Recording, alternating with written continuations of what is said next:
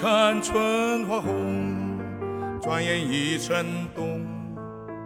匆匆匆匆，一年容易又到头，朝光逝去无影踪。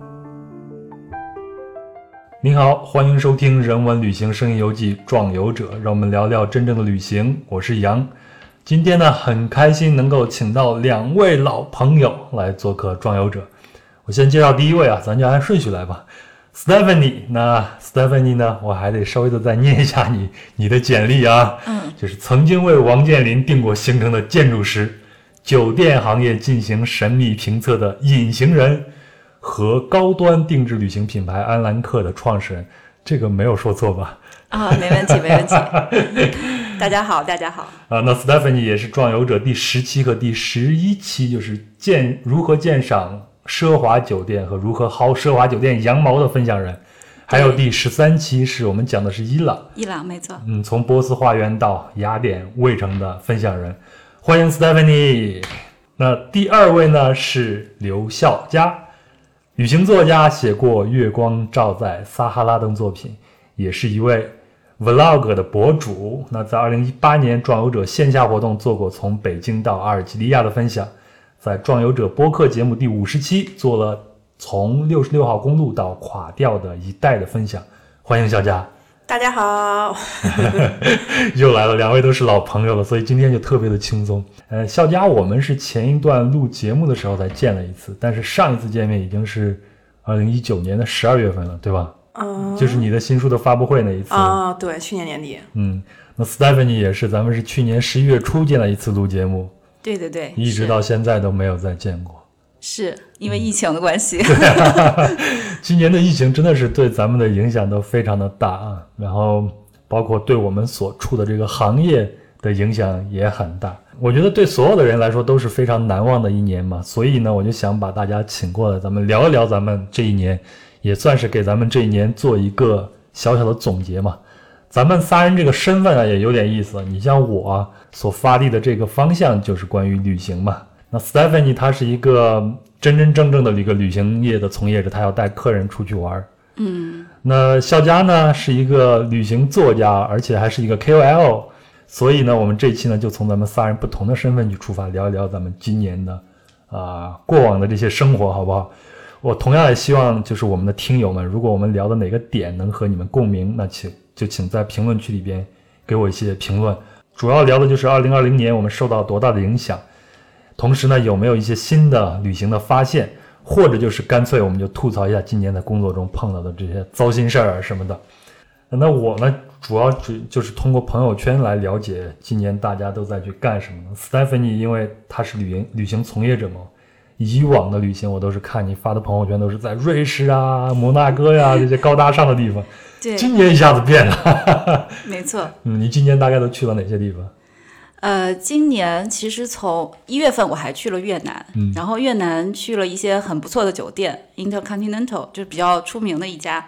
然后二月份回来，突然疫情非常突然，而且就特别傻眼。啥时候回来？回来的时候还疫情，就是航班啥还没有。我是一月八号回来的，然后一月十六号就爆出这个已经有这个疫情，但是当时大家还比较忽视嘛，对，就还在说，跟父母说的时候，父母都觉得是个笑话。当时 就还有这个段子，呃，然后四月份我就回到四川，嗯，然后就开始呃。呃，再多说一句啊，我们之前呢是做境外旅行的，高端的日本、欧洲、肯尼亚、非洲等这些国家。然后今年呢，就二三月就特别慌嘛，就不知道该怎么去做，而且也不知道什么时候境外能重新开放。然后，所以四月我们就开始回到四川，以成都为基点，就开始研究这个国内的旅行怎么开发国内的线路，对，怎么开发国内的线路。嗯，然后结果。今年其实做的还不错，七月一个月做了去年营业额的百分之二十五。哎，这一点还蛮出乎我意料的，因为对我也很出乎意料，是是是，客单价低了很多，但是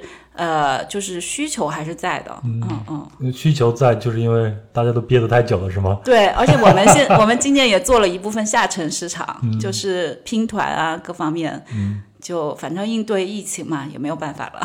所以你做下沉市场，就是做拼团这种，肯定不是你原本的这种初衷了。啊，对对对，你就是为为了这个赚钱，你就低头了呗。为了方便大家出行嘛，我们其实那个利润很低的，现在。呃，那小佳呢？小佳，你今年我看，你看去年你还利用一张那个机票去做环游世界的旅行，今年好像都沉寂下来，是吗？你今年去哪儿了？我今年一共出过两次北京，我就去了一次内蒙的一个音乐节，然后一个是那个唐山旅游局邀请我去他们那儿参观了几天，然后下个月还要去桂林和南宁，也是一个旅游局的活动。对，然后等于说今年估计也就是出北京，出北京三次。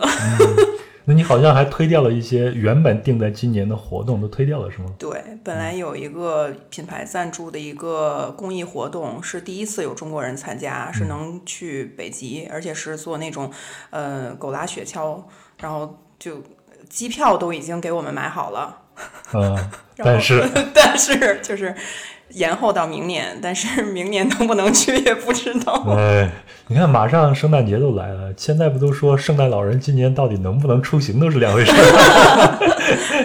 对，嗯，反正我那我也稍微的说一下我，我今年基本上是哪儿都没有去，然后大部分时间都在北京，唯一在外面过了一次夜是十月份的时候跟我女朋友周年纪念去北京的郊区找一个小木屋住了一晚上，这就是我基本上差不多全部的出行了。嗯。但是呢，呃，今年对我所做的这个行业，就是播客这个行业，好像有一个挺好的一个消息。我猜测，因为没有确切的数字支撑啊，我只能猜测，就是因为大家在家里的时间长了嘛，所以听播客的人好像一下子多了起来，而且有很多新的播客就冒出头来了。是的，是的。嗯我、我现在就是感觉你们点击率就是上去的还蛮快的，啊，呃，咱现在开始互捧了吗？商业互吹。我觉得除了播客，像什么做短视频的，也是一个就是是突然就是增长，就跟一个台阶儿似的增长起来，不是一个斜线的，对，所以。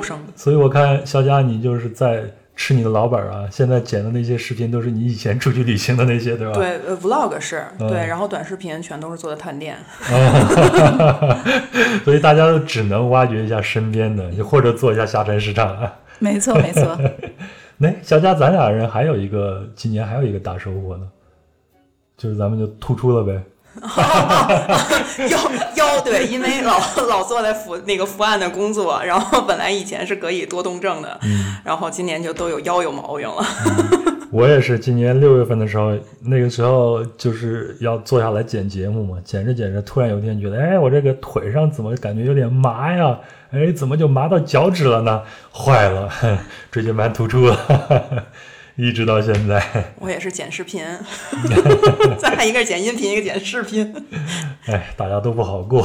对对对，嗯，但是但是啊，我发现就像 Stephanie 刚才说，大家那个想出行那个欲望还是挺强烈的，特别是在疫情期间憋了那好几个月以后，好像突然一下子就有一个爆发了。你是从四月份开始，Stephanie？对对对，因为之前一直开玩笑嘛，说今年做旅游业的，嗯，本来想那个咸鱼翻个身，结果没想到粘锅了，粘锅了。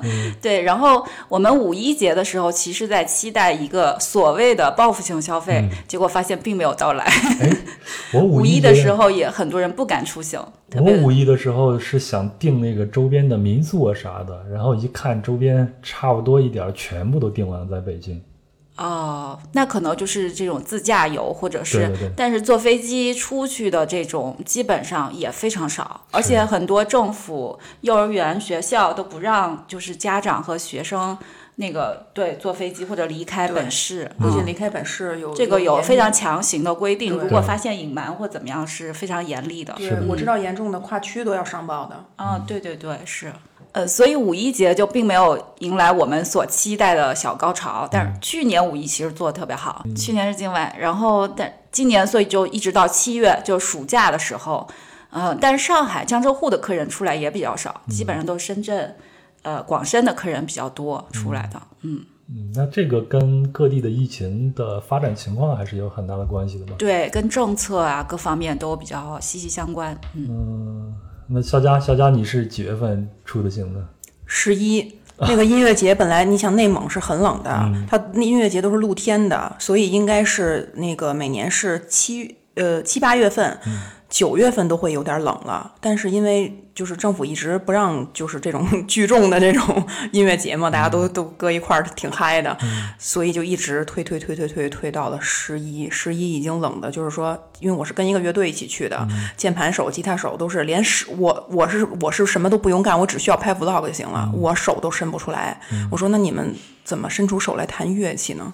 就是他们已经拼了，没办法，戴上手套，那不行，那没有触感了。然后关键是他们还好，他们是天刚擦黑的时候的那那个表演，后面还有好对，后面还有一一两个小时的那更晚的。反正他们表演完了，就我的朋友表演完了，我们就全都撤回蒙古包里了，受不了了。然后我们就听见外面有人在表演，我们说哇塞，太敬业了，这冻成什么样了？嗯，所以你们也不不打算再出去听了？没有，实在是受不了，太冷了。对，十一挺冷的了。对，那那还去了趟烫山是吗？对，烫山。我看你在朋友圈里边对这边的评价都还挺挺高的，包括内蒙，好像你以前也去过好几次内蒙。对，我去内蒙去的那个次数最多了。有没有一些你觉得非常惊艳的或者重新发现的？这样一些美的东西呢，给我们分享一下。我发现人少了挺好的，因为我有的时候真的觉得人类是挺破坏这个地球的美感的。是，尤其是就是有一些地方，如果人乌泱乌泱的，那个景致挺好的，都会就是没有游游游玩的兴致了。对，这这是真的是我我这么说太得罪这个旅游的同业了。没有没有，我们非常赞同，因为我们就。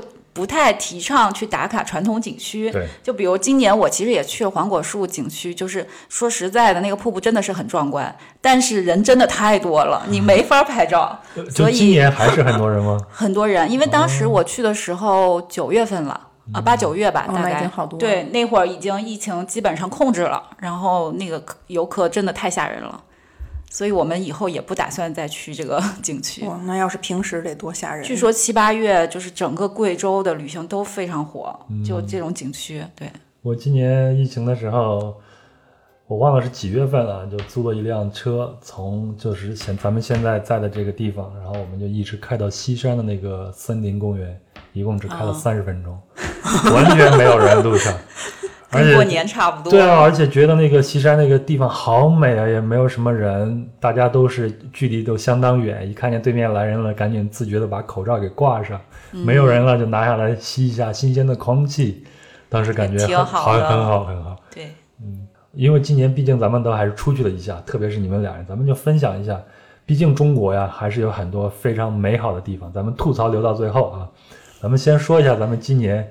出去玩的印象比较深的地方，Stephanie 是跟我说说，你们今年开发了一些比较小众的新鲜的一些线路，是吗？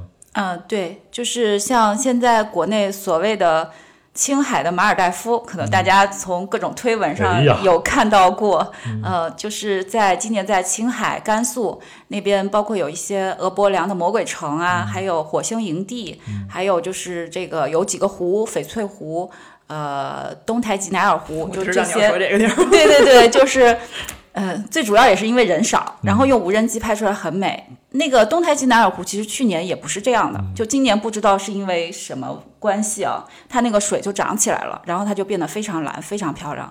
然后我还我在那个地方实地的时候，看到一个微商团队在旁边拉了一个帘儿，拉了一个那个红符，就说我们终于到了马尔代夫了，然后就拍照什么的，然后就是。就就感觉大家就对这个景点的认可度还是很高的，嗯，所以今年就是客人去过以后，基本上都非常满意，因为我们赠送旅拍，还有一些 vlog 之类的。赠送无人机的拍摄，然后客人就觉得哇，这个地方拍出来好美，感觉不像在国内。嗯，最终还是感觉不像是在国内。对，这就是重点。对对对，因为今年发朋友圈，你的你的推文要怎么才能从众多的朋友圈里突出？这个是一个很重要的因素。嗯，对。但是我自己以前啊，就是我其实以前也不是很喜欢在国内旅行。其实大家旅行都是这样的一个心态嘛，就是说要出去玩都是要去远方，对吧？就是大家其实是不太，就是会忽略自己身边的这些美的。嗯，但是我一七年和一八年，一七年我就去了一次，就从西安开车一直开到敦煌，走一次西部。哦，那很好。对，然后一八年的时候，哦，然后我就去了次新疆，哎，也是一七年去了次新疆，嗯，就在嗯北疆那边开车转了一圈。这两次旅行就是完全刷新了我在国内旅行的固有的那种概念。我觉得中国真的是太美了，而且我现在就形成了一个想法，就是说，如果你要去环游世界的话，一定把中国放到最后一站，因为你你出去见到的很多很多的景色，你可能都能在中国能看得到。找到。嗯，然后你会不由自主的做一下对比，比如说我去玻利维亚看见它那个高原，我就心里想，我操，这不就是西藏吗？这就南美的西藏啊？你然后天空天空之，境就是茶卡盐湖。那个还是没法比。那个内蒙旅游局的一个就是官员曾经跟我聊天说过，他就说为什么大家都要去外面？我们内蒙什么都有。他说你就说美国黄石公园吧，它有的地貌你在内蒙全都能找着，火山还有那个一些就是地质类的那种的，全部都有。对，他说这这有有什么呢？我们这儿都有。所以对对对，所以咱接下来咱就聊一聊，咱们就算是这个这一趴就叫做重新发现中国，好不好？就我们以前忽略的，因为今年疫情的原因，咱们就重新去了。然后你看到那些美好东西，跟大家分享一下。斯蒂芬，你刚才你说了好几个景点，就捡两个你印象特别深的，跟大家稍微详细的描述一下呗。像刚刚说的那个大西北那边的线路，就是呃，它还有就是呃比较大的魔鬼城，呃，就是俄伯梁的这种，就感觉都不像在地球了，就感觉像是在火星。然后呃，就是非常大的雅丹，然后雅丹地貌是雅丹？地貌，对，然后就是你可以爬上去，站在顶上，然后用无人机拍环绕，或者是呃走在下面，就是那种感觉非常好，非常荒凉。因为今年有客人是在那边拍婚纱，拍出来的效果非常好，因为他们还很享受那种 camping 在里面露营晚上。然后你们是在里面露营的，啊、我没有，就是拍婚纱的客人在里面露营的，哦就是非常美。然后晚上看星空也很漂亮。然后而且那边还有世界上唯一的水上雅丹，就是相当于是水上的，上雅丹，对对对，它那个景点名称就叫水上雅丹，然后而且是全球唯一的，就只有中国才有。嗯啊、所以这个也是比较大的一个亮点。然后拍星空非常美。这些地方你以前都没有去过是吗？以前都没有去过，就今年感觉是突然一下就被发现了，嗯嗯然后还有就刚刚说到的那些翡翠湖啊、东台吉纳尔湖，就是。呃，那个水特别蓝，特别绿，然后我们会有道具，会有一些透明的小船儿，你可能想象到，然后女孩儿可以穿着白裙子或者红裙子，想象不到，呃，在那个岸边走，或者 是你们肯定不会给他们拿个纱巾啥的吧？呃，纱巾他们会自备的，应该是年纪而定吧。然后，但是小船我们会准备，然后他们就在里面拍一些照片，看起来非常唯美。哎，你刚才提到那个火星营地，我今年在我的朋友圈里面不止一次的看到过。小夏，你肯定也看到过火星营地那个照片吗？就就是有一个没成型的邀请，对，啊没去 成。你没去成是吧？啊，对，火星营地它实际上是个胶囊的酒店，就是它呃每一个小仓打开就是一个床位，应该这么说。但是它那个价格其实还蛮贵的，一个人大概一千多一点左右吧，一个床位。然后他那边可以租那个太空服，就是呃，就是当然其实拍摄的时候。根本就看不到脸，因为你会戴一个像登月的那种圆形的那种头盔，啊，啊、对，戴上然后拍照。当然我我们客人其实也有戴上那个，就是拍婚纱的，然后都说，哎呀，这个新郎有点看不见脸啊。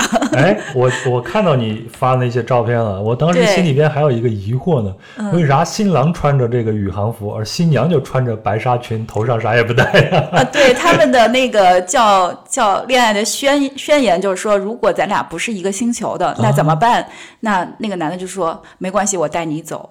然后就听起来还是很浪漫的，带情节是吗？对对对对，我以前有一个 T 恤衫，T 恤上是图案，图案是上头一个飞碟，然后下头就是一个小人挥着手说 “Don't take me away”，不要带我走。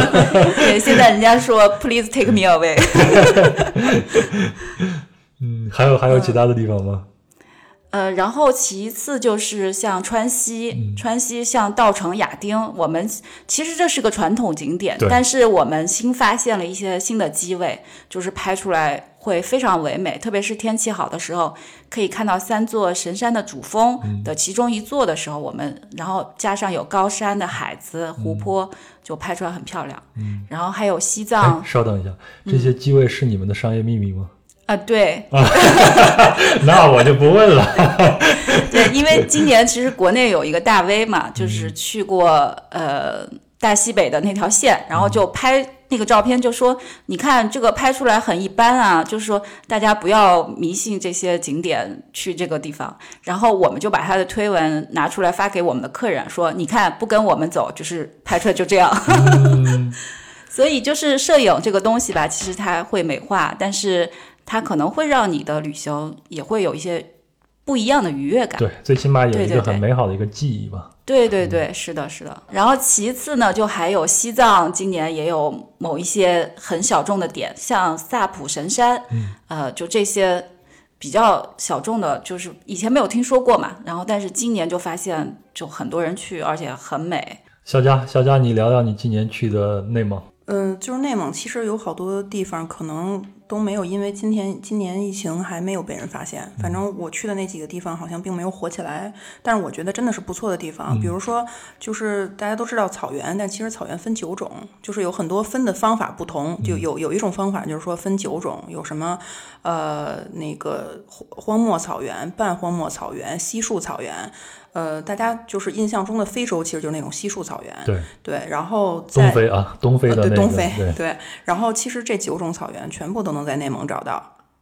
对，然后那个，比如说我们之前有去过一个叫那个，呃，哦，它有好多名字，全部都是那种蒙语翻译过的。比如说浑善达克，这个大家都知道，它是一个那个沙地草原。嗯对，然后还有，也就是在太普寺旗有一个十条山，它那个十条山其实就是一个死火山。对，然后它大概有一千，呃，就是我是后来爬到一千七百，呃，那个海拔一千七百米的时候，就已经开始稍微爬的时候有点喘了，而且非常冷。其实这些都挺适合就是户外和一些体验的那种，没有过度商业的开发。那那也很好。对，就是说好听点儿就是没有过度商业开发，说不好听点儿就是配套设施没跟上。嗯，对。然后包括有一些那个就是原始次生林什么的，都是那种特别原生态的。我我是很喜欢那种比较接近大自然的，像什么露营什么的，我都特别喜欢。对我也是，对，然后主要是因为穷。就是你能看到别人看不到的东西。对对，就是我也喜欢奢华的，对我也不是说追求一定要因为我穷就一一定要有一个什么什么样的一个档次的，我是喜欢那种我追求更多体验，对就是我也喜欢好的体验，我也喜欢穷的体验，我都喜欢，嗯对。然后包括那个像那个呃露营的时候，呃早上起来如果有人带你露营的，他会告诉你，就是那个帐篷外面有这个是狐狸的脚印儿，这个是什么那个草原里面杀鼠的那个脚印儿，对。这个，而且他会说哪一些是我们这片草原独有的这种这种动物嘛？是我觉得我非常喜欢这种。这有点像一趟小小的生态旅行了。呃，对，而且如果是在一众旅行中，你每天换不同的住宿方式，比如说今天我是住那种真正的蒙古包，不是说是那种酒店做的蒙古包的那种套房，而是真正的蒙古包，我会很很有意思，我很很喜欢。包括你晚上就是你一定要不能开灯，否则就会进一堆虫子。就是我我我就发生过这种事儿，然后我就我就早上起来之后醒了，就发现床的一周边全都是虫子，把我自己都吓坏了。我 我翻了身，晚上可能还压死了几个。然后还有就是像露营啊，然后也有那种就是高档的酒店，就每种都换着来。我觉得这种就是我追求的这种体验更多，而不是只是单纯的体验很好。嗯对，小佳如，嗯，我看你在朋友圈秀过你穿蒙古的那种传统服饰的那样的呃照片。对，哎，你真别说啊，你大眼看上去真像是一个蒙古大妞呢。我去好多地方，他们都觉得我是当地人，包括我在我在外国也有人问我说你是藏族人吗？哎，那你以前旅行的时候，你你也在国内走过吗？就以前国内你印象比较深的大概是什么地方呢？西藏。对我，我特别喜欢西藏，我还想再去一次呢。而且我走的是那个川藏北线，就是南线很多人走嘛，然后北线去的人不多。反正我像可可西里那边，呃，不是北线不经过可可西里，嗯，那个北线就是三幺七，南线就是三幺八嘛。嗯。然后包括一共开了八天，然后路上除了我们自己这辆车以外，就只见过一辆跟我们相反方向的旅游车，就是就是一看就是那个外外地的省牌，然后他是自己，然后因为他停下来跟我们打听路，嗯，对，然后其他的车全都是当地的那种车，嗯，就是很少有人走那条线，对，然后当地人比较淳朴。去西藏的话，就是最好的风光真的都是在路上。包括新疆也是，我也是这样认为的。嗯，新疆也很美，我刚刚其实忘说了。嗯，然后就是说那个中国有一大半的美其实都在新疆，嗯，然后新疆的美呢又有一大半在北疆，嗯，然后但今年因为南疆喀什这去不了嘛，嗯。嗯，但是真的很美，因为我去的时候其实也接近下雪了，十月呃十月上旬吧，嗯，但是黄叶就稍微落了一点，对对对。但是反正就真的很美，这个难以描述。我一七年的时候去，就是跟一群朋友，我们开了一辆车，然后我们觉得最美的真的就是在路边。有的时候我们就是，嗯，到一个城镇买上馕，买上西瓜，到午饭的时候就随便往路边一拐，拐到一一片戈壁滩上，然后就把布一铺，西瓜和馕就放上去。当地人不就是吃西瓜泡馕嘛？对，然后你天上那个秃鹰啊什么的都在来回的来回的盘旋着，它可能等着看你走了能不能有点吃的东西。有的时候对，还能在路上看见那种被狼给吃的那个黄羊，吃剩那个黄羊的那种遗骸什么的。因为很多线疫情的关系，很多线路去不了嘛，像独库公路啊什么的，今年就没有赶上好时候，嗯，所以有点遗憾。哎，那今年啊，我自己身上还有一点。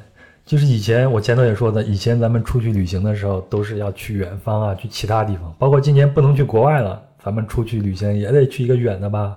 新的鄙视链也形成了，你去西藏啊、新疆啊这些地方，你就得鄙视你这个郊区的周边游，对不对？对。所以，但是我自己有一个发现，因为我出不去，我现在家里边有事儿，所以我就出不去。然后我就去探索了一下北京，特别是在疫情比较严重的时候，嗯，然后我就发现北京有很多以前我从来没有去过的小公园，特别特别的好。对，我举个例子，小佳可能去过，我看你在朋友圈发过，叫古塔公园，对，是吗？对，是不是特别棒啊？对。然后你在里边可以，对啊，你可以露营啊，你可以随意吊一个那个吊床啊。吊床和帐篷今年不许，那是因为第二次以后就慢慢的取消了，在之前还是可以的。对，然后你在那儿就吃个野餐呀，那一段野餐不是非常流行吗？就特别感觉特别的好，而且公园里边那个植被、草地、湖泊，还有露营地都很好。对，嗯。另外一个我发现还有圆明园，以前咱们去就去看一下那个遗迹。我今年去的时候发现里边有很多很多大片的草地，开着那种不知名的小花，你随便在上面打滚。没有人管你，这这是允许的，而且你可以在上头，同样可以野餐呀啥的。四惠的那个外下头不是那个通惠河吗？嗯，通惠河畔，那个时候很多人在那儿，然后大家就是草地上一躺，然后看着那个通惠河水往下流淌，还有人在那钓鱼。另外呢，郊区呢我也去了不少地方，比如像我非常喜欢的那个怀柔的范齐路，它就是山上的一段路，有很多摩托车爱好者会去那儿跑山啥的。周末以前老看见摩托车跑山的。对，但是我就是开车去那儿，然后有的时候还稍微的下到沟里边稍微徒徒步，我觉得那片特别的棒，夏天去特别的棒。我之前也老去那边，有有一个白虎涧也是，它专门有修的那个山地摩托的赛道。嗯，对。还有那个范齐路那儿还有一个叫神堂峪步道啊，对对吧？你应该去过。哎，我觉得那个地方也很好啊，就是走个路、徒个步也很好。你能爬一段山，然后顺着河一直往里边走。我九九九几年的时候去过，九九几年小学那个春游去过。嗯，九几年我人家还没有出生呢。总之，我我想表达就是说，我们以前可能真的忽略了我们生活的这个地方，我们脚下这个地方了。嗯，肖佳，你有有没有一些新的发现呢？唐山嘛，我们要不你就聊聊唐山吧。唐山这样的地方，平常也不是一个网红城市。对，那个，但是我我这次去的时候，他们带了我去了几个那个主题公园，我还挺意外的，因为做的确实是挺棒的。如果我就虽然我没有孩子，但是我想，如果我有孩子，我一定会带他来这个这些地方玩的。就是它有一个是叫那个皮影主题公园，它里面所有的东西全部都是以皮影为主题。稍等，什么是皮影？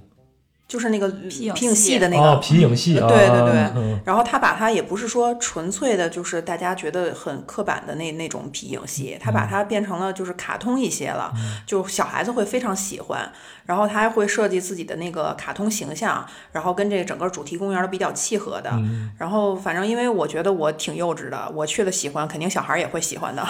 这个挺好的。这个其实皮影戏就是当地的一种民俗嘛，对文化传统嘛文化，嗯，对，然后它包括呃，把那个就那样的玩玩好小孩玩的有这个滑梯，有有爬的梯子的那么一个那个组合的那东西叫什么我不知道，它也把它设计成了是皮影的元素，然后包括旋转木马也都做成了皮影的元素，就它整个这个园区用的这个元素特别好。嗯，那个谈恋爱的小年轻两个人去，我觉得也没问题。嗯对对，如果就是女朋友就是也很幼稚的这种，也是会很喜欢的。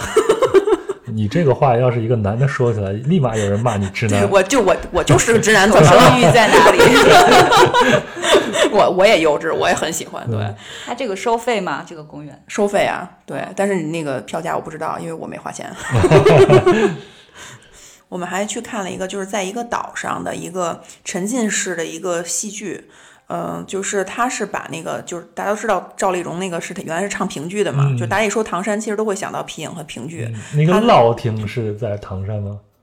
风声那个电影里边说的乐亭，乐乐亭，应该是好像是对对。对，他那个我之那前还去个电影里面过，嗯不，也唱那个？他那是乐亭大鼓吗？好像是吧？对，然后这个是一个就是呃新式评剧，他把评剧的元素和这个有点像音乐剧和话剧都放放在一起了。就是他如果他纯评剧的话，他怕年轻人可能接受不了。啊，对，然后他还就是做成了沉浸式，就是那个小岛，你会先过一个桥，进入这个小岛之后，其实就整个小岛都是舞台，哦对，然后你就跟着那个演员，在有人就是有引导你的，然后你就跟着那些演员从进去一个四合院，在那个四合院里面唱一段，然后再往前走，然后在一个塔的前面再唱一段，然后整个这个故事的那个呃转承起合也都是在这个呃你在小岛里面把整个景点看了一遍之后，他把整个故事也演完了。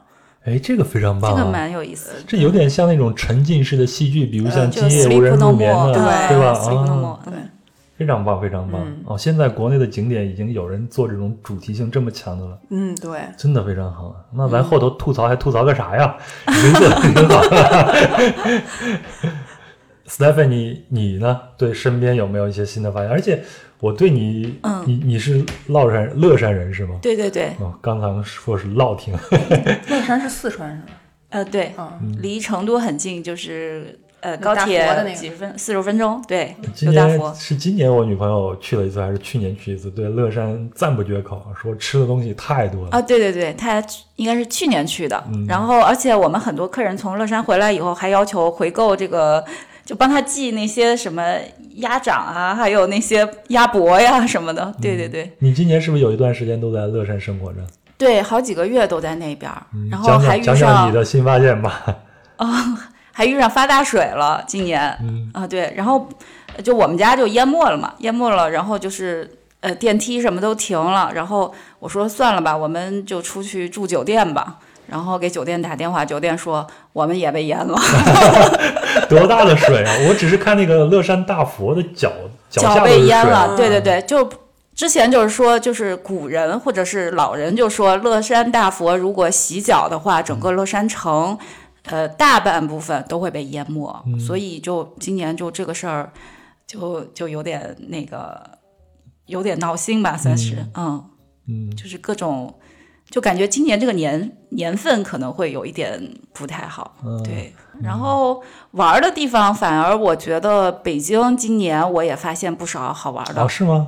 你今年好像在北京时间并不是很长啊。呃，不是很长，但是发现一些就是因为我们今年不是主要做旅拍什么的嘛，发现一些不错的机位，对对对，又是商业秘密。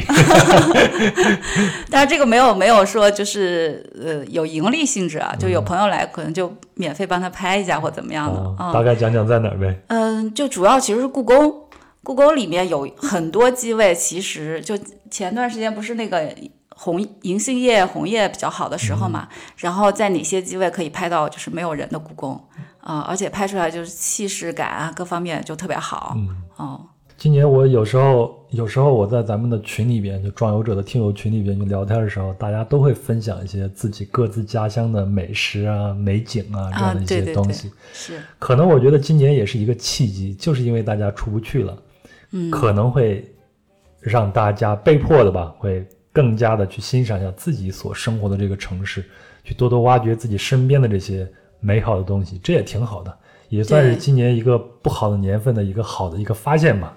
对对对，没错。我也呼吁大家啊，也可以多去发现一下自己身边的这些东西，也跟我们壮游者的听友们一起分享一下。你也可以在这个留言区给我留言。好，那咱接下来就是下一趴了。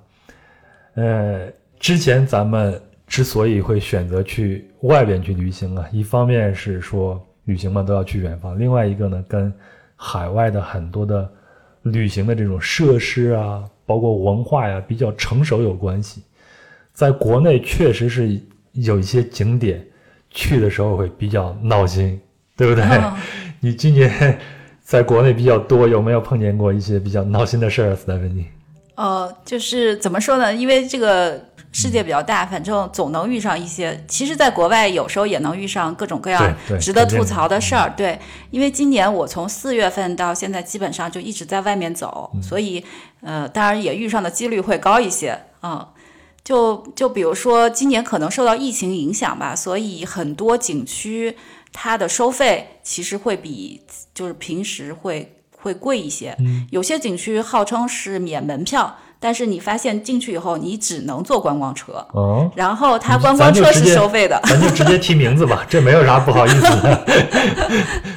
就比比如说像茶卡盐湖，或者嗯其实好几个景区都是这样。那个观光车是一百块，嗯然后他说是免门票，其实你算下来也不太便宜。它就是个门票啊，对对对这比那些收了门票啊再收你观光车那个也好不到哪儿去。对，稻城亚丁算下来好像也是三百多，嗯也不算很便宜。其实新疆刚刚说了嘛，是非常美的，嗯但是今年新疆宰客非常厉害。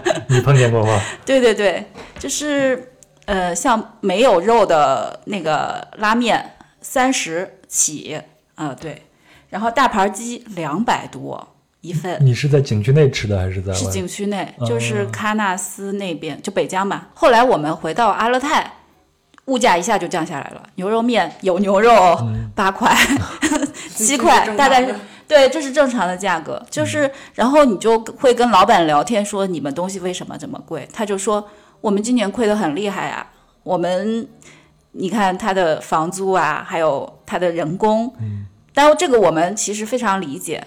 然后他可能就把一部分损失会加载到客人身上，嗯啊，但是客人也没有办法，因为今年确实游客很少，然后你非要去这个地方，你就要付这个价格，对，啊，租车甚至我们能遇到 G L 八半天五千块，呃，但我们平时呃你在神州上租可能也就是几百块吧，啊，带司机他竟然能半天要出五千块的价格，嗯所以大家就是碰见人了，这点钱我不赚白不赚，该宰就得宰是吗？对，机场送机你都没有听过一千多，肖佳有碰到过啥，或者过往的旅行中有碰到过啥比较闹心的事吗？在国内的景区里面，有，其其实我我就觉得很多景区它没有任何的服务，就是圈起来一片地，然后收门票。嗯，就我觉得他把最漂亮的那片地圈起来吧，确实是他找这地儿确实是特别好。就比如说，比如说张家界，嗯，就是我是先去了张家界之后，然后开车从张家界去惹巴拉，其实就是呃，就是凤凰的那个方向吧。嗯，然后那一路上其实的景色都跟张家界差不多，但确实是张家界那一片最漂亮。但他就是把那一片圈起来了，就是我不知道进去之后他给我提供了什么服务，我要交这个门票钱。嗯，对，他就只是圈了一片地而已。然后包括其实他最近这几年不一直被那个呃联合国教科文组织发那个黄牌警告嘛，就是因为他建了太多的这种呃非自然的东西，比如什么哦天梯啊、什么电梯啊、什么之类的。嗯对，其实他已经收了一遍门票了，但是这些做这些也是要单交钱的。对，所以我就不明白为什么要要那个门票。包括有很多古镇也是，我在这个古镇里面，其实我有消费，我有吃他的东西，我有喝他的东西，我有住店，其实就已经在给当地创造这个就业，或者是增加当地的收入了。他还要把整个古镇都要圈起来收费，我觉得这挺不合理的。嗯对，我想起来，我一一年的时候去西江有一个千户苗寨，他把整个这个、哦今年我也去了你，也去了啊？，对，现在是多少钱门票钱？我当年是一百块钱的门票钱，就是你进这个寨子就要交一百块钱，而且它四处都给你围起来，就是山上都有当地人在那守着，要要。对，那个这个也是只能坐观光车进去，我忘了是六十还是八十门票，今年，嗯然后观光车另外收费，啊、然后住在里面体验其实不太好啊，因为因为你的行李什么的，所有都要提上山，嗯，就是如果你想住看能看到那个所谓《千与千寻》或者怎么样，晚上很美的那个风光，然后酒店不提供早餐，你下下山吃个早餐可能需要半个小时，嗯。哦。说这个开发呀，我就是一一年的时候在西江千户苗寨住了一个，呃，那个时候还没没有民宿这个说法的，就住在人家家里边跟人家聊。他说他们那儿大开发是从二零零八年开始的，以前大家住在这个山上，你就夏天的时候能听见对面那种蛙叫，就成片成片的蛙叫。但是零八年的时候就修一条很大的路，就是为了让他们通路，然后那个蛙叫声就没有了。另外，那个路呢会经过一棵那个大，他们当地人叫做什么神树，就是当当地人不会被砍了吧，对那个被砍了。妈呀，这 然后说那个开，我不知道这个是不是迷信还是传说啊？就他跟我讲的，说那个开那个机器把那个树给铲出来那个人，好像最后就得了暴病。哇塞，然后呢，为了他们同质化，就是为了让他们更好的呃统一美化起来，他们把他们房梁上的某种东西变成了一种那种铝合金那样。嗯，但是在传统的西江的那种苗寨的那个木屋结构上是没有这不会有这个的，对。但是都变成那种哔灵哔灵闪着光的那种东西了。对，嗯。而且他们每个屋檐上都要挂马灯，好像据说也是统一安排的，对嗯。对对对，会会让夜景好看，就是为了让夜景好看，嗯，但是这个已经跟他们过去的那种生活习俗，包括原始的建筑的面貌，已经完全不一样了。是生态已经破坏了，其实，对我当时在的时候，那个店老板就跟我说，非常好的一个人，他自己本身是一个手工艺人，但是为了弥补生计，他要开一个家庭的旅馆。然后就说，以前西江本身就是被西方的背包客给发现的，就会认为这个地方非常的美，非常的淳朴，然后很多背包客会过来住，甚至有一个人类学家在那住了很多年，徒步啊什么的。但是就是大开发以后，然后这个地方基本上就没有外国人了，全是整团整团。我在那儿住的时候，就是白天只要这个太阳一出来，八九点以后，整团整团的旅游者，就是那个旅行团就进来了，对，拿着大喇叭，哎，你小心一点，什么什么团，看这里，看这里，就这就这样就进来了。是是，所以现在就这个景区，它其实体验会比较差，嗯，这可能就是我们当初啊有一部分旅行者比较抗拒在国内的景区旅行的一个一个原因吧。对，其实北京有一个附近一个灵水许润村，嗯就是它是因为《爸爸去哪儿》它火的嘛。我其实最早知道这个是因为我以前学过美术，然后老师他们经常在郊区最第一批发现那个郊区漂亮的地方的那种，一般摄影师和他们写生的这种人。对，然后他大概是零七零八年就跟我说过这个地儿，然后我零九年去的，然后当地还比较淳朴，呃，甚至还没有那个呃农家乐，还没有能住的地方。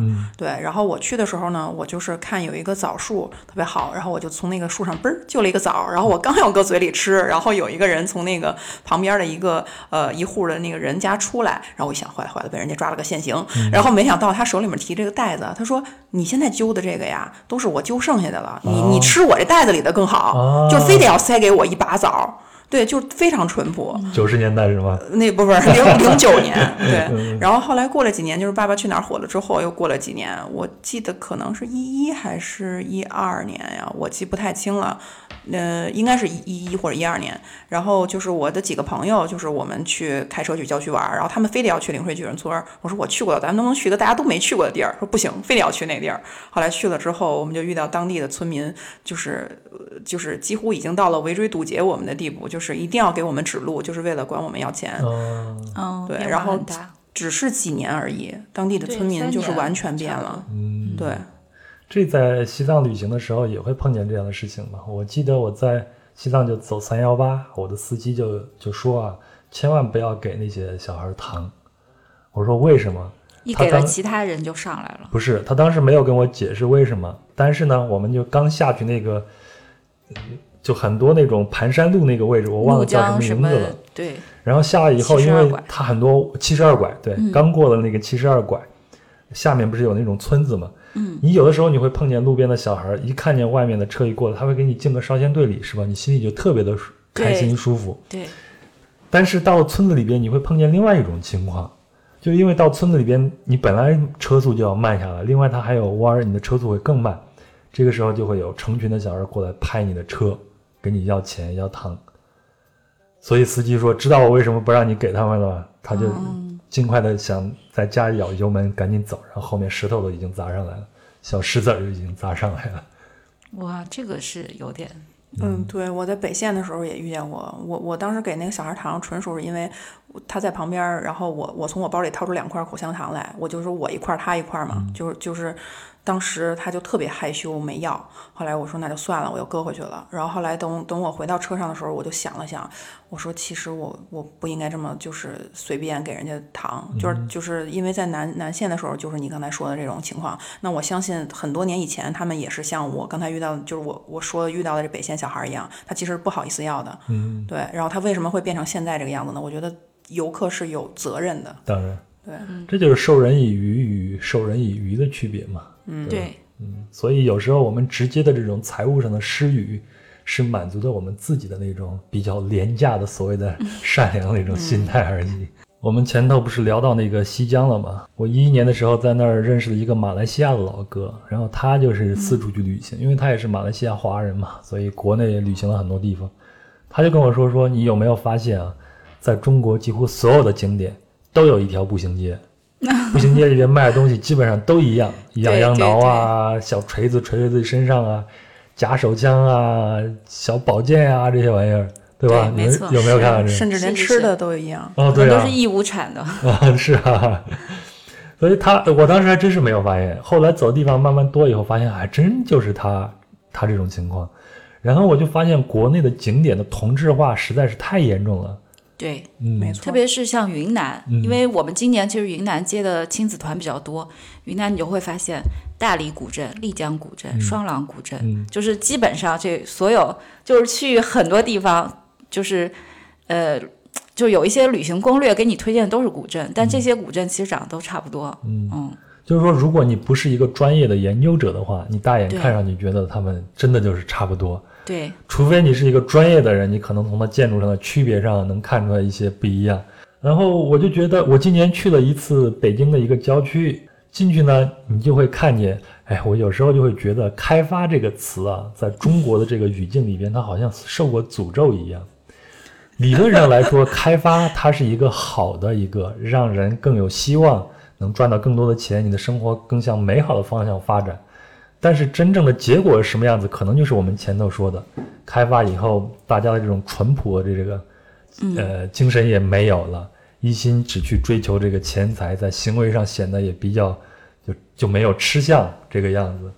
今年我去的这个地方，你你就看它的开发的那个里边什么都有，有一个有点像日本的那种亭子里边那种小和尚那样的形象，做一种小塑像放在那儿，但是离它不远就是一个中国的民俗，你比如像老鼠娶亲呀这样东西刻成巨大那种石雕放在那儿，啊、然后再放一条巨大的龙往在往往那儿一放，本身我觉得那个地方作为一个有山野野趣的一个地方，你徒徒步沿着土路徒徒步啥的挺好的，但它全修成那种石头的台阶，然后旁边就是我刚才给你描述的这些东西，你觉得不伦不类？嗯，还比较做作。对啊，所以我觉得中国好多地方所谓的开发那些景区，可能都有这样的一些问题。我不知道你们有没有碰见过这样的情况？嗯，我我我是挺想吐槽这个的，就嗯有还有一个类似的情况，就是比如说在有人在讲解的时候，因为我是经常会蹭着那个导游听他在，就是别的团的导游，啊我会我会注意听他说什么。我会发现很多景区，包括一些纯自然的景区，那个导游他说的基本上都差不多。说你看这个这个山的形状像什么 众仙宴宾啊，然后这个山是像什么猴子怎么怎么着摘桃啊，啊，然后这哎我知道然后这个基本上都是那一套，嗯对。然后，但是我观察，如果是在呃国外，他们会讲什么？他们讲的最多的是这个地质怎么怎么着，对，植物是什么植样植？物是什么，生物还有什么是什么样动物？的，嗯对。然后它全都是有科普性质的。嗯我觉得这个科普性质的不是只针对于孩子的，大人也同样需要。我更愿意听这个，我不想听那种媚俗化的所谓的生拉硬套的这种胡编乱造的这种是的东西。对。然后我还记得有一次在那个布达拉宫的时候，就是也是听别人就是别的那个导游他们在讲什么的时候，我还挺认真的听。然后因为我觉得我看看半天我也不懂，我还是听听人讲什么。然后就在这个导游讲的时候，有一个喇嘛站在我旁边，就对着那个导游说：“你刚才讲的没有一个字对。”然后就走了。然后我就震惊了，然后他也没说对的是什么，也也让我就只能说啊，刚才他说的我都白听了，就那种感觉。对，呃对那些导游来说，他们只是背一个成套的一个词就行了。对，另外一个就是他们可能针对他们服务对象，他们就采用那样的一套解说词。但是我相信啊，也有很多人，而且我觉得这个是需要慢慢去培养的，就是不是所有的人去听都愿意听你胡编乱造、生拉硬扯一个神话或者一个什么样的人物过来，对吗？而且我觉得咱们在宣传定位上，有的时候，前一段时间我们举个例子吧，前段时间有个叫钦州的地方，不成立了一个工作组吗？要研究这个武则天他妈在钦州，对不对？嗯，这其实就能说明我们我们的社会或者说我们的人民对那种所谓的王权，它是一种多么仰望的那种姿态。说明还是有市场。有市场，所以有市场才会存在。但是呢，我觉得有些东西是必须要改。你还，呃，我不知道大家都应该以前都去过动物园吧，对吧？嗯，动物园以前北京动物园也有啊，以前有哪些牌子上就会写这个食物它产于哪儿，产于哪儿，肉可以干什么，肉可食，骨头可以入药什么的。我相信再早一点，应该大家都见过这。个太残忍了吧？对啊，但是现在观念在慢慢在改，现在这样的牌子最起码在北京动物园已经没有了。嗯，所以我觉得这个观念在下面的这个旅行区域可能也需要慢慢去改，不再去给大家传递一些生拉硬套那些东西。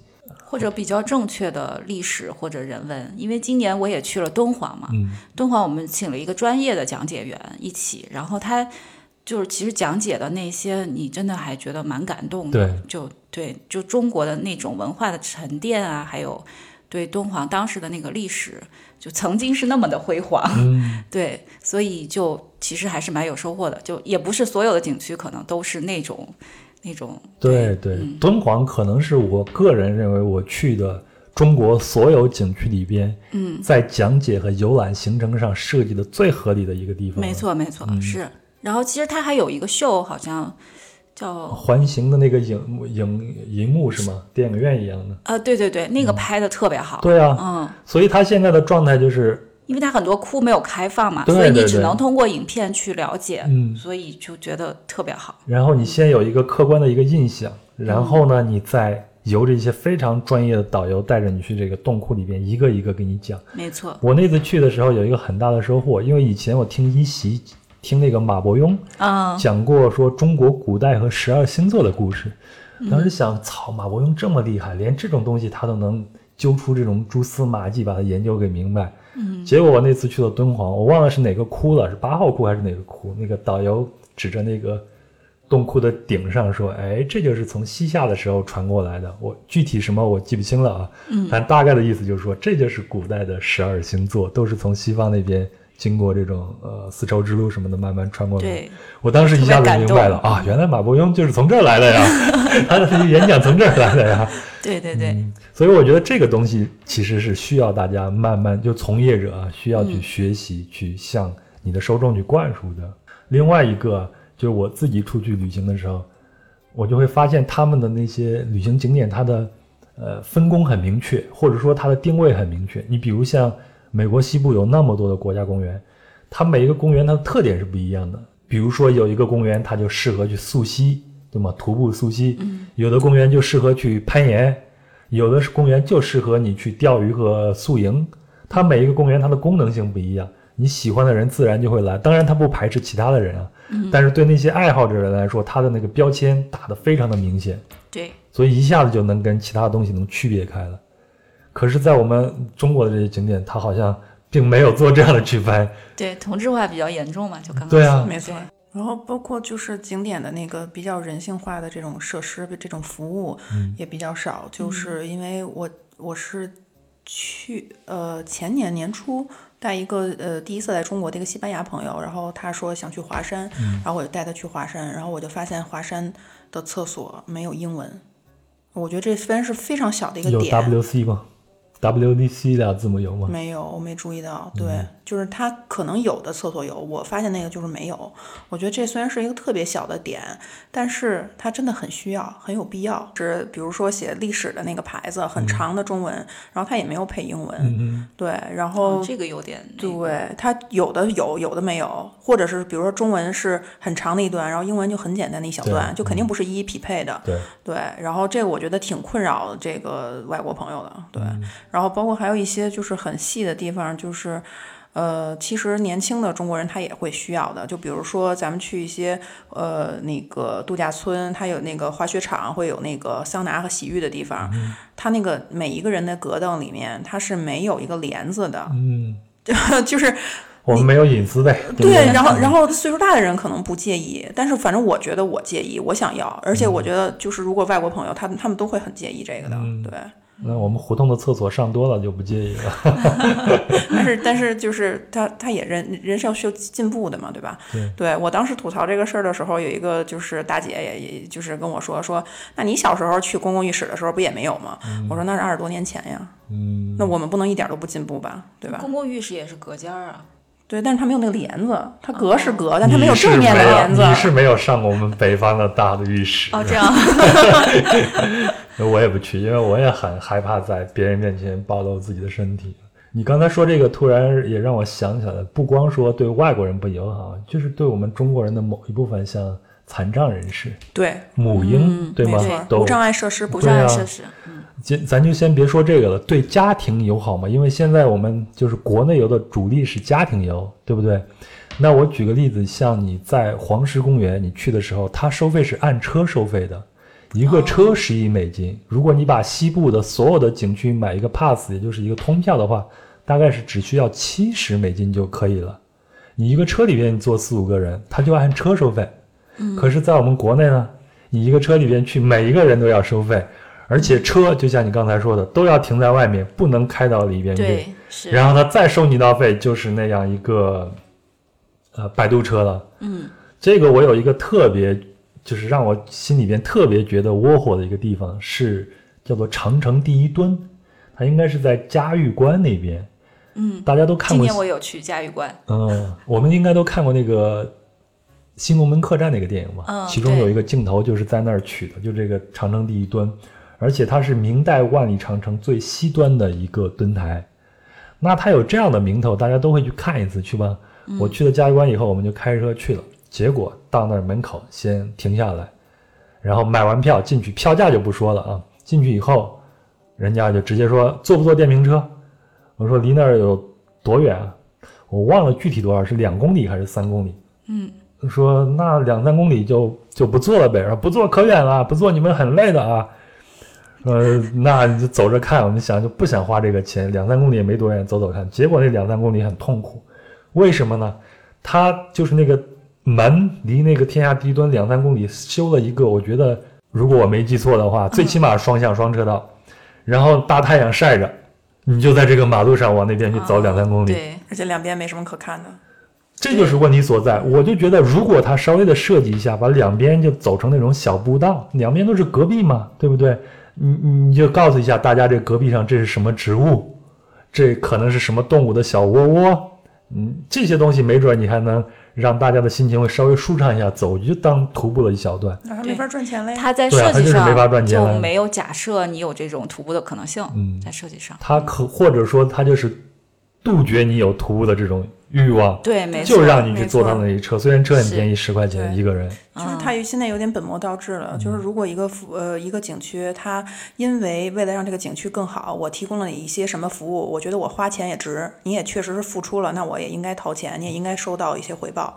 但是如果你是为了赚钱而故意把这个景区设一设置一些让我不得不花的钱，那我就会觉得花钱很很不值，我就觉得被人坑了，不管它是多少钱。对对。对对那今年坑人的事儿也不老少啊。那甘肃吧，他们不就是有一个厕所的标识，然后你开车开过去，你的车就能陷陷到沙里边，嗯，然后他们就会过人来给你拖车，最后还是被处理了嘛。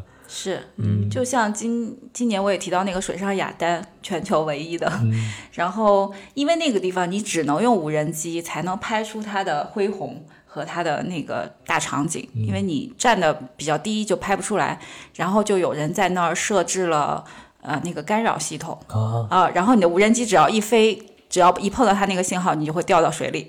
然后它还设置了专门的打捞的服务，呃，一千五到三千吧，大概就是看人要价了。哦，这跟那些车匪路霸或者说是修车铺往这个一样的公路上套路啊对，这个应该。是从我看几月啊？因为这个景区可能是五六月开始火，大概八九月之后吧，所以我们的领队过去，我们都会说你们要避开那个区域 飞无人机。嗯这个实在是太恶劣了。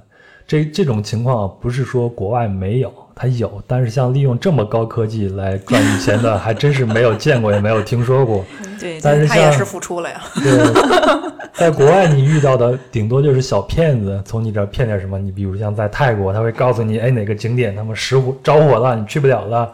对，在印度，你碰见最多的就是给你强行给你指路，要点小费的，然后就是商店里边多收你一点钱的。或或者给你花儿，嗯然后你莫名其妙接过来了，就就不能还回去了。对，在欧洲也会有这些东西，呃但是那些你毕竟是在在外头，你语言不通，有的时候你会有一点上当受骗啊啥的。对，但是在国内，有的时候被自己的同胞，我们是同胞啊，你拿这样的事情 坑一下，你心里肯定是很窝火的。是这个事儿，因为最开始你作为初次去的人，你并不知道是因为信号干扰，嗯，你还很感激这个会帮你花点钱捞起来的人，其实，哦嗯，但是后来就因为很多人就爆出这个事儿，才会发现这个原来是信号干扰，因为你还觉得是自己记忆不好，让无人机掉下去了。我还必须得再吐槽一个东西，这可能是我上一次新疆之行印象最深的事件之一了，就是天池那个景区。天池那个景区，你买完票以后，你要先进到一个楼里边，那个楼里边我忘了是要应该是要往上面走，往上面走，那整个楼里边全是新疆的土特产，等于说是你必须得穿过这样一个土特产，也遇到过，嗯、对，然后你才能走到里边坐他的摆渡车。是是，先给你设置一个消费场景，对吗？嗯，你的摆渡车是要坐两段，到了是到了一个地方，你要换摆渡车，还要再排队，你要去换排换这个摆渡车到那个车站的中间，穿过长长的又是一个，长长的商店，然后又给你设置一个消费场景。等你在天山上玩下来以后，你还要从他那个那个楼那个下来，但你就是从上面往下，你还要再走遍这个消费的场景。有的时候我就觉得这个吃相实在是太难看了，真的是吃相难看。嗯对对对你这么说，我想起来一个事儿，我记得是一二年去那个抚仙湖，然后我当时是一个人背包旅行，然后玩了一个多月，然后我当时的那个男朋友去找我，然后我们俩就去抚仙湖，然后他就特别想开那个沙滩的那个四轮的那个驱动的那个小车，就是这种东西，就是如果我玩，我不会开的，因为我觉得这太有个了。然后，然后他非得想开，我说那开就开呗。然后后来我们就就是按照他说的大概一个路线，我们就是绕了一圈儿，然后中途有停下来拍照，所以就是时间稍微耽搁了点儿。等我们回去还车的时候呢，他就说我们嗯走的路多了，所以他会耽误。我说我们没按就是按照那个路线走的，但是因为我们拍照，所以耽误时间了。然后就非得要管我们多要钱。然后具体的钱数我记不住了，但是就是很明显是讹人。然后我说你们这这太过分了。然后就当地因为全都是他们当地人，呼啦就一下上来十多个人。嗯，然后就是哦，那就是就是给人钱财消灾免免免灾嘛，对吧？那给就给呗。那那不然怎么着？这是哪一年的事儿？一二年，嗯，对。然后但是但是就很已经这样了。对，但就很窝火嘛。对，然后本来是很好的一个就是玩儿去嘛，然后我当时就跟那个我当时那个男朋友就说，你说我我在外面一我一个人，我女的一个人一个多月，我就遇见的全都是呃那个好心人帮我啊，然后那个就你一来，你看有个男的，哎这就讹你，哎，你你这个怎点么就着的，怨到人家身上了？对，人家一看情侣，而且有男的就要讹你，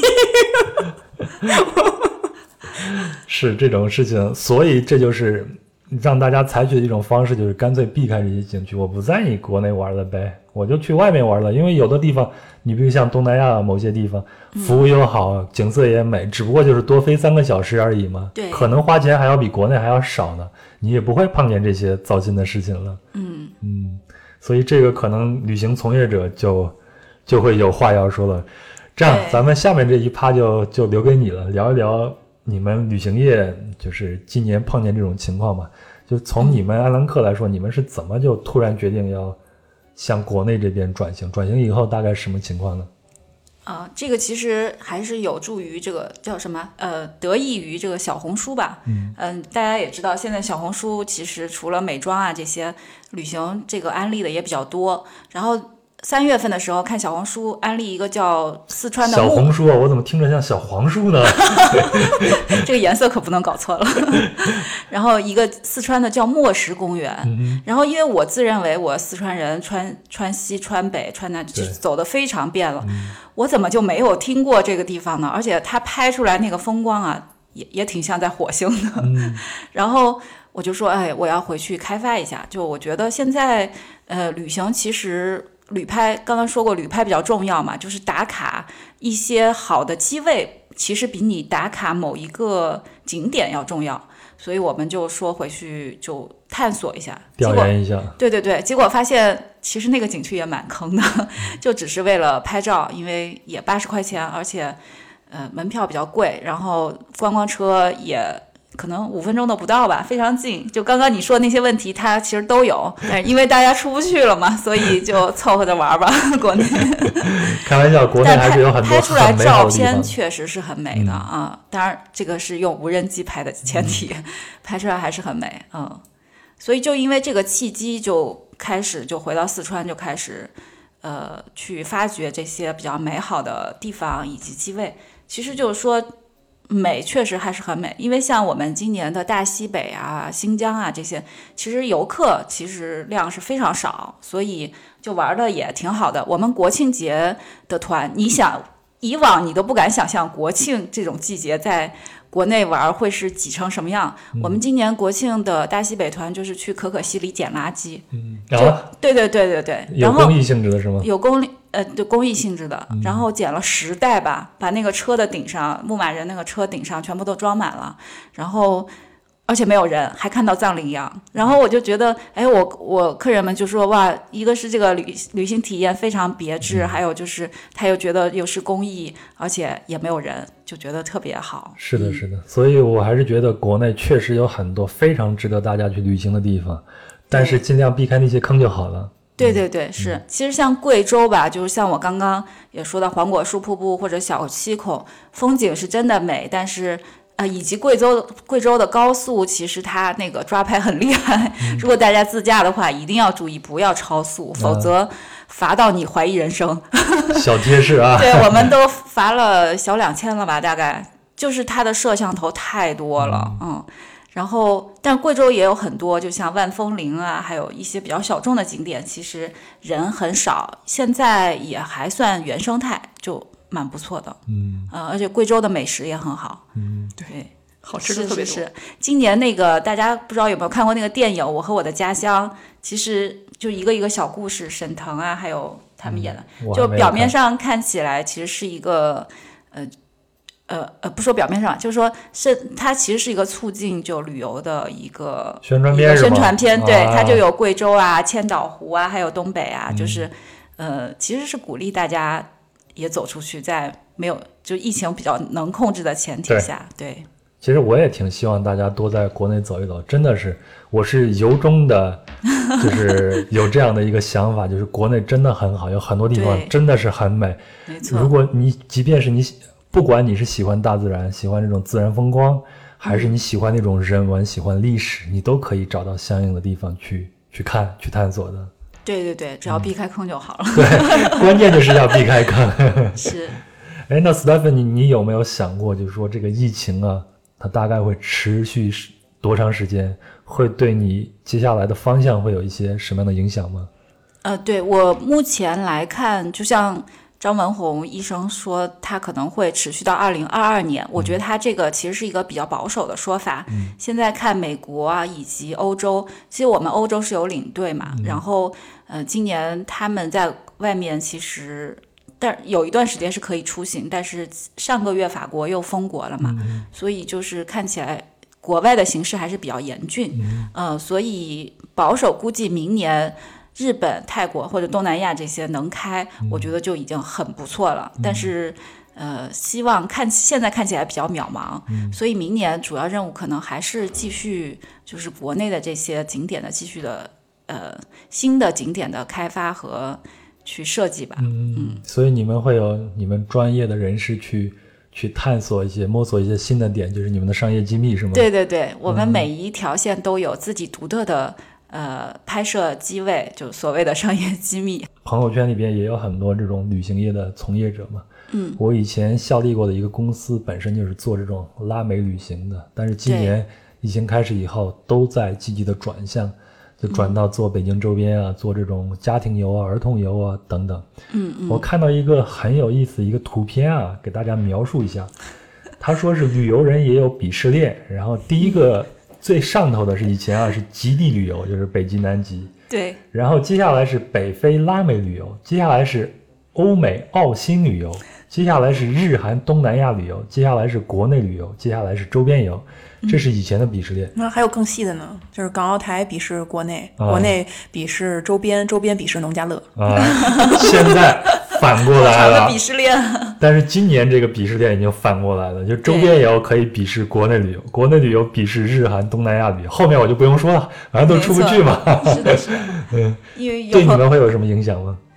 呃，今年目前看还好，但是有一些像我朋友有一些是做签证啊什么这些，就完全基本上就歇了。今年，啊，初看春花红，转眼已成冬。匆匆匆匆，一年容易又到头，朝光逝去无影踪。好了，以上就是本期的全部内容了。非常感谢 Stephanie 和笑佳，也非常感谢您的陪伴和聆听。那二零二零年就即将过去了，不知道您在这一年的感悟是什么？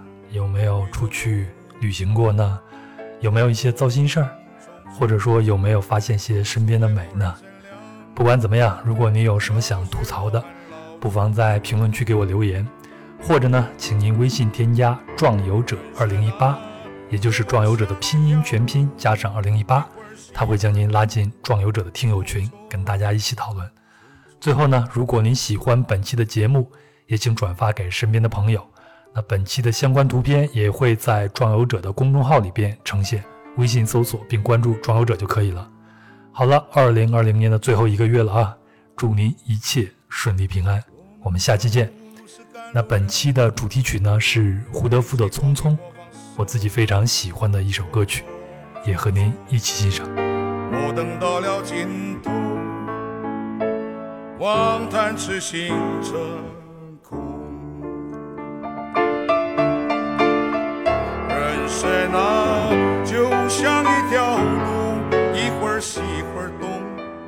匆匆匆匆。人生啊，就像一条路，一会儿西一会儿东，匆匆匆匆匆匆匆匆。